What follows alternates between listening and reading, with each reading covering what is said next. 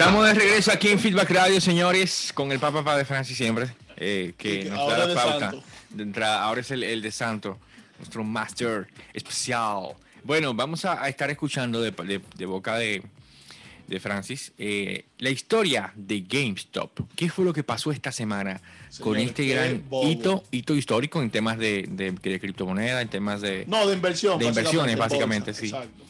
Eh, ¿Qué fue lo que pasó ahí? La gente cree que fue una crisis propiamente de en la bolsa, un tema de inversión y económico. Yo lo veo más como una crisis de comunicación. O sea, eh, fue un tema donde se demostró otra vez eh, la fuerza, el poder que tienen las redes sociales, los foros, las, comunidades las comunidades. Ya te explico, Cris la bolsa, para que la gente entienda, escuchen, la, bolsa de valores. Estamos hablando de Wall Street. Ajá, exactamente. Las bolsas, señores, trabajan, todos los activos, con la oferta y la demanda. Es una botellita de agua. Si una botellita de agua todo el mundo la anda buscando, sube su precio. Si Yo todo el mundo una hace Exacto. Si todo el mundo quiere agua, sale a buscar una botella de agua y hay necesidad, le impera la necesidad, va a subir su precio. Y si todo el mundo la anda desechando, todo el mundo no, la quiere, la vende, entonces el precio baja. Un tema de, como un tirón de oferta y demanda. Entonces, ¿qué pasó? Eh, grandes fondos de inversión en Estados Unidos, eh, uno en específico, Mervin se llama, eh, ellos hacen lo que se conoce como una venta en corto, un short selling. ¿Qué es un short selling? Un short selling es apostar en contra a una empresa. es una práctica totalmente especulativa y, Exactamente, exacto, de que ellos, eh, eh, tú puedes ganar dinero, por ejemplo, si yo sé que el precio de la botella de agua va a subir en, de aquí a un año, yo puedo comprarla hoy, espero que suba y la vendo. Ahora, si va a bajar, si yo entiendo, especulo de que va a bajar el precio, ¿qué yo hago? Yo te tomo prestada a ti, Chris, una botella sí. y la vendo. La vendí a 10 pesos, vamos a decir. Sí me cojo los 10 pesos. En, un año baja a 5 y yo tengo un compromiso contigo de devolverte la botella que te cogí prestada. ¿Qué yo hago? La compro en 5 porque ya está más barata. recuérdate que recibí 10. Sí, sí. La compro en 5 y te la devuelvo. Me, quedé con 5 de diferencia. Claro, Eso es un, eh, una movida económica que hacen eh, ciertos fondos para ganar cuando una empresa va en picar. Y como que vamos a suponer, ok, tú pides 10 pesos para comprar la botella de agua pero esperas a que la botella baje, la compras en 5 y te quedas con 5 de lo que te dio Exactamente. Entonces, ¿qué, han hecho los algunos fondos? Buscan compañías que ellos saben que van en picada. Y, o sea, que, que, que, no es una especulación, una mera especulación, sino que hay una, una acción predictiva en relación al comportamiento de las acciones de esas empresas. Exactamente. Entonces, ¿qué pasa? Entonces, ¿qué pasa? Lo que están haciendo los fondos es compañías que por razones obvias, ellos saben que en algún momento desaparecerán. Por ejemplo, GameStop. GameStop realmente iba, tiene, tiene ya meses, eh, viene de un proceso degenerativo, viene cayéndose. ¿Por qué? Porque GameStop, señor, es una compañía que vende videojuegos. Eh, todavía eh, son tiendas físicas que la gente va y compra videojuegos en CD. Y ustedes saben que cada vez más los juegos se están digitalizando. Ya de hecho las últimas consolas, por ejemplo, el PlayStation, Exacto, viene con los juegos totalmente digitales, eh, eh, online. Ya la gente no está comprando. Entonces, como GameStop ya es una compañía que se está quedando atrás, como las compañías que vendían CD, por aunque, ejemplo. Aunque hay un paréntesis, un paréntesis, perdón, hay una cultura de, de, de, como volver a lo básico, que busca rescatar ese tipo de cosas. Exactamente. Eh, física, por ejemplo, pasa con la industria de, de los libros, pasa con la industria de la música, volvimos al vinilo, volvimos a... sí. Porque buscamos ese, ese eh, artefacto de valor que podamos conservar. Entonces, tal vez por eso, ¿no? Pero al final, la cantidad de, de, de ventas. de tiendas que hay eh, va desapareciendo menos. Sí, claro. de 10 pueden quedar uno o dos. Sí, exacto, exacto. Entonces, ¿qué pasa? Bien. Eh, fondos como Melvin, hace un tiempo, abrieron un short selling en GameStop, eh, apostando a que iba a bajar, ¿verdad? Entonces, como, como expliqué al principio, el tema de la oferta y demanda, como hay más gente vendiendo, en el caso de, de, de Melvin, que vendió, tomó acción y la vendió en altas cantidades, el precio va, baja aún más. Entonces, hay una historia paralela a esa que le estoy contando y es de lo que realmente queríamos comentar ahora en la mañana, ahora en el programa. Sí. Miren, en la, red social Reddit, eh, hay un, así como hay muchos foros. Eh, Explica qué es Reddit. para que la gente. Es, es básicamente una red social fundamentada en lo que son foros de discusión. Exactamente. Eso es básicamente Reddit. Exacto. Entonces, hay un foro llamado Wall Street Bets, que sería como apuestas de Wall Street, sí. donde hay un grupo de, vamos a decir así, no es así, pero vamos a ponerlo para que la gente lo entienda, un grupo de carajitos, y cuando digo carajitos es que, señores, hay, sí, hay jóvenes adolescentes, muchachos que están todavía en la escuela, en, el liceo, en, en, en, no, y, high school. el concepto, o sea, apuestas de Wall Street. Eso sí es, o sea, lo que hizo Melvin fue una predicción basado en, las, en las métricas eh, a futuro de la empresa. Pero lo que, lo que hizo este, este grupito de muchachos, de gente, respaldada por obviamente millonarios también, que, que, forman parte de ese coro. Se unieron a la... Eh, esta gente, esta gente lo que hicieron fue, vamos a especular para cambiar el rumbo de la, de, la, historia del asunto. Entonces, ¿qué ellos hicieron?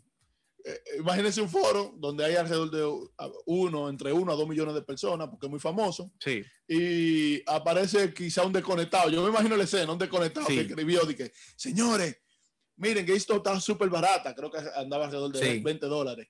Eh, y vamos a darle, ellos lo hicieron, señores, para mandarle un mensaje a esos pejes, pejes gordos. Sí. Eh, lo, que los, lo que hacemos inversiones le decimos las ballenas, que son lo que, lo que controlan el mercado. Claro. Y vamos a darle un mensaje al mundo y a Wall Street de que también los pequeños tienen poder. ¿Qué ellos hicieron? Se organizaron. No, y la, y la idea fue, vamos a hacer que Melvin pierda 2 billones de dólares. 3 mil. Dos billones. Eh, ellos pusieron una, una, meta, una meta muy escueta. Fue como, vamos a hacer que pierda 2 billones de dólares en tres días. Esa fue la meta. Vamos Entonces, ¿qué ellos hicieron? Vamos a ponernos toditos de acuerdo y vamos a comprar acciones en esa compañía al mismo tiempo. Ay, ay, ay. Entonces, lo que yo le expliqué de la oferta de demanda al principio, lo de la botella, si todo el mundo quiere una botella de agua, sube su precio. ¿Qué ellos hicieron? Pusieron un día, imagínate que tú tienes 100 dólares, tú tienes 500, yo tengo 1000, eh, Santo tiene 5 mil, 10 mil. O sea, hay gente que tiene de todo tipo de montos. Pero tú compras una, yo compro dos, tú compras mil, cada quien compra. empezó a ver. Se armó una ola y en un día. Y, usaron un solo corredor. Eh, dos. Dos, corredores. dos brokers. Interactive Broker y Robinhood. Exacto. Usaron dos corredores. Entonces, lo cual hace que sea como prácticamente un cuello de botella. No, un cuello de botella en el broker, claro que sí. Entonces, ¿qué pasó? Todo el mundo compró acciones, señores. por la demanda que había en ese día, las acciones de, GameStop subían un 3000%. ¿Y qué pasó? ¿Y qué pasó con ¿Qué pasó? Vuelvo al, ejemplo de la botella. Si yo te, te, cojo prestado la botella, la vendo en 10 y después la compro en 5, Melvin tenía un problema.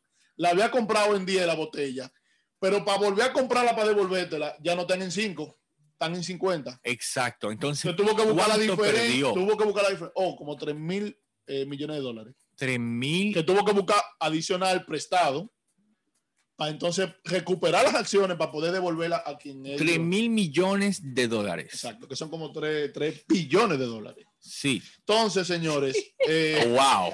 no, no, yo estoy eh, eh, estupefacto mirando este, la situación. Estos monstruos, ¿verdad? Inversionistas, inversionistas estos headphones, estos y, fondos de inversiones. Señores, se dejaron tumbar el pulso de un grupo de carajitos en una red social. Se dejaron, no, se lo tumbaron. Le metieron la mano. Entonces, eh, ya yéndonos a, lo que queríamos analizar aquí, lo pongo sobre la mesa. Sí. Eh, a raíz de esta situación, señores, la Casa Blanca se tuvo que pronunciar. Eh, de hecho, congresistas y políticos hablaron por las redes sociales, tuitearon sobre el tema a favor de los, defendiendo y a favor de los muchachos, de, los inversionistas minoristas, porque de hecho las plataformas, Interactive Broker y Robinhood, eh, al segundo o tercer día bloquearon la posibilidad de seguir comprando. Y hay congresistas que están cuestionando de que, oye, el mercado es libre y abierto y se supone que todo el mundo puede comprar. Entonces, no es tan libre como nosotros creemos. Está realmente se regula cuando afecta a los pequeños, pero cuando afecta a los grandes, el gobierno sale a defenderlo. En fin, señores, es un tema, bueno, paréntesis, la SEC, que es la, el regulador, es como, vamos a decir, como una superintendencia de la bolsa, ¿verdad? Que regula el tema de la bolsa de valores, también ya está investigando para que esos, esa práctica en el futuro para prevenir eso se pueda limitar. Entonces, lo que le digo es, debería. Lo que le digo es que el gobierno y el Estado ha tenido que moverse en torno al tema. ¿Por qué? Todo nace, señores, y es lo que quería traer, que se demuestra una vez más el poder de las redes sociales, de los foros, de las comunidades. Eh, el poder que tiene, señores, eh, las olas, las bolas de nieve de las redes. Entonces, porque le voy a decir la verdad, ya es una opinión mía. GameStop no, no vale 500 dólares la acción, 800 dólares. Por más que la suben, a lo que la suban, eso no es lo que vale GameStop. GameStop vale lo que valía en principio, 20 dólares. Porque eso es lo que vale. ¿Entiendes? Y de hecho, prepárense, eso es una burbuja, se va a caer de nuevo al precio original. Eh, al precio con, con, el, con, el que, con, con, el que inició, a su precio intrínseco. A menos que la empresa en sí haga cambio y se reinvente, obviamente. Pero, y, bueno, es que no creo. Es que no, no bueno, por lo, si, si, Mira, ese si caso ha, ha pasado anteriormente. Si aprovecha la inyección de capital, puede hacerlo. Ese caso especulativo ha pasado ser. anteriormente. Les invito eh, a, a, los que puedan que busquen el caso de Volkswagen le pasó eso en el 2008 con Porsche. Hubo un problema de unas acciones, compraron una parte, Porsche compró una parte, alguien abrió un short selling, tumbó, pasó lo mismo. Entonces, en fin, y es lo que quiero traer aquí sobre la mesa. Señores. El poder de las comunidades. Ese, ese el es el poder tema. de las comunidades. Y mira, yo no quiero dejar pasar la oportunidad, ya que estamos hablando de comunidades, para hablar acerca de um, el miedo de Twitter ahora mismo en términos de comunidades eh, que es Clubhouse, que es una, una plataforma, igual, al igual que Reddit, que es una plataforma de comunidad, donde la gente habla por notas de voz, por audio. Ya tú sabes. Eh, es una, una, una, especie de microblogging de audio, donde las, ahora mismo está limitado en una versión prácticamente beta, donde solamente puedes entrar por por invitación, lo que hace que la plataforma sea más exclusiva aún y que mucha gente tenga, se provoque ese principio de escasez que tú uh -huh, hablas uh -huh. en términos de venta, que, que, es que hay mucha demanda de gente que quiere entrar a la aplicación, pero entonces no puede. Llegó el café. Necesita. Espérate, que llegó el café. Llegó el café. necesita de la invitación de, de un miembro que esté ahí. Ahora, ¿quiénes están en Clubhouse? Ahora mismo quienes están son, los influ son influencers, gente que tiene cierta eh, influencia en redes sociales eh, o que por X razón tuvo la dicha de que un, un amigo le invitó. Y, y, hay algunos foros donde gente de muchísimos países, de muchas nacionalidades, discuten temas eh, súper interesantes. Entonces tú conoces mucha gente de tu ámbito, de tu área, de lo que, de lo que te encanta hacer y, y compartes opiniones, ideas, y es, es, como básicamente una especie de networking masivo exactamente. De, de, de, carácter mundial, y es a través, exacto, vía voz. Entonces, Twitter está preocupado por el crecimiento vertiginoso de esta, de esta red social. Mucho poder. Está cogiendo power, la verdad, está cogiendo mucho poder, y, y podría cambiar las reglas del juego cuando ya se salga al mercado eh, su versión ya abierta a todo el público. O a menos que hay que, hay que, hay que ver si, si deciden mantener eh, esa, mm, como ese principio de escasez en el uh -huh. público en general, queriendo entrar y, y lo dejan de, de, esa manera cerrado que, que, funciona por invitación. Que me quiero remitir al caso de Gmail en, en sus primeros días, donde también eh, el Gmail funcionaba por invitación, tú no podías crear una cuenta de Gmail si no te invitaban a crearla. Yo no sé si tú, si tú te acuerdas de eso. Sí, sí, claro. Cuando Hotmail en esos tiempos era, sí. eh, y, y, AOL eran los reyes del, del, del correo electrónico, y, y, y, cuando se introdujo Gmail se, se, introdu se introdujo de esa, de esa manera. Entonces hay que ver cómo funciona ese asunto. Tenemos el precedente de, de, de Twitch, de, de, cómo está cambiando las reglas del juego en términos de, de las transmisiones en vivo con, y cómo compite ya con YouTube. Eh, está, un chico de España rompió el récord de una transmisión eh, en streaming hace pocos días, hace semanas, eh, y solamente hablando de gaming. Está muy enfocado en gaming, pero yo siempre he dicho que cuando, si Twitch se abre tal vez a una plataforma de Amazon, por cierto, si Twitch se abre, y, empezamos a ver cosas como contenido educativo, como clases online y cosas como esa, va a ser mucho más grande el boom de esta, de esta eh, plataforma que hasta el día de hoy funciona mucho para chatting y para el tema sí. de, de, gamers, que, que, está bien, bien, super, está súper pegado. Sí. Wow, el internet no tiene límites. No, realmente. Y, no tiene límites. No, y la gente. Eh, es un tema más. Señores, el humano desde sigue actuando como actuaba eh, con, con, el inicio, como en manada. En turbas, en, comportamiento de turba, yo le digo. O sea, vámonos todos por ahí. Y la gente sin preguntar, nos fuimos. Sí, como, como en el caso de Telegram y el caso de Signal. Exacto. Que la gente se fue a Telegram. Yo, yo de hecho hice, hice un video explicando cuando por el tema de la encriptación de la información, de la seguridad, pero Telegram no encripta a menos que tú crees un, un chat secreto. Entonces, la, la, plataforma más segura vendría siendo Signal realmente. Pero la gente se fue a Telegram sin ni siquiera ponderar ese tipo de cosas. Eh, y, entonces se armó el, el, ya tú sabes, el corredero ahí.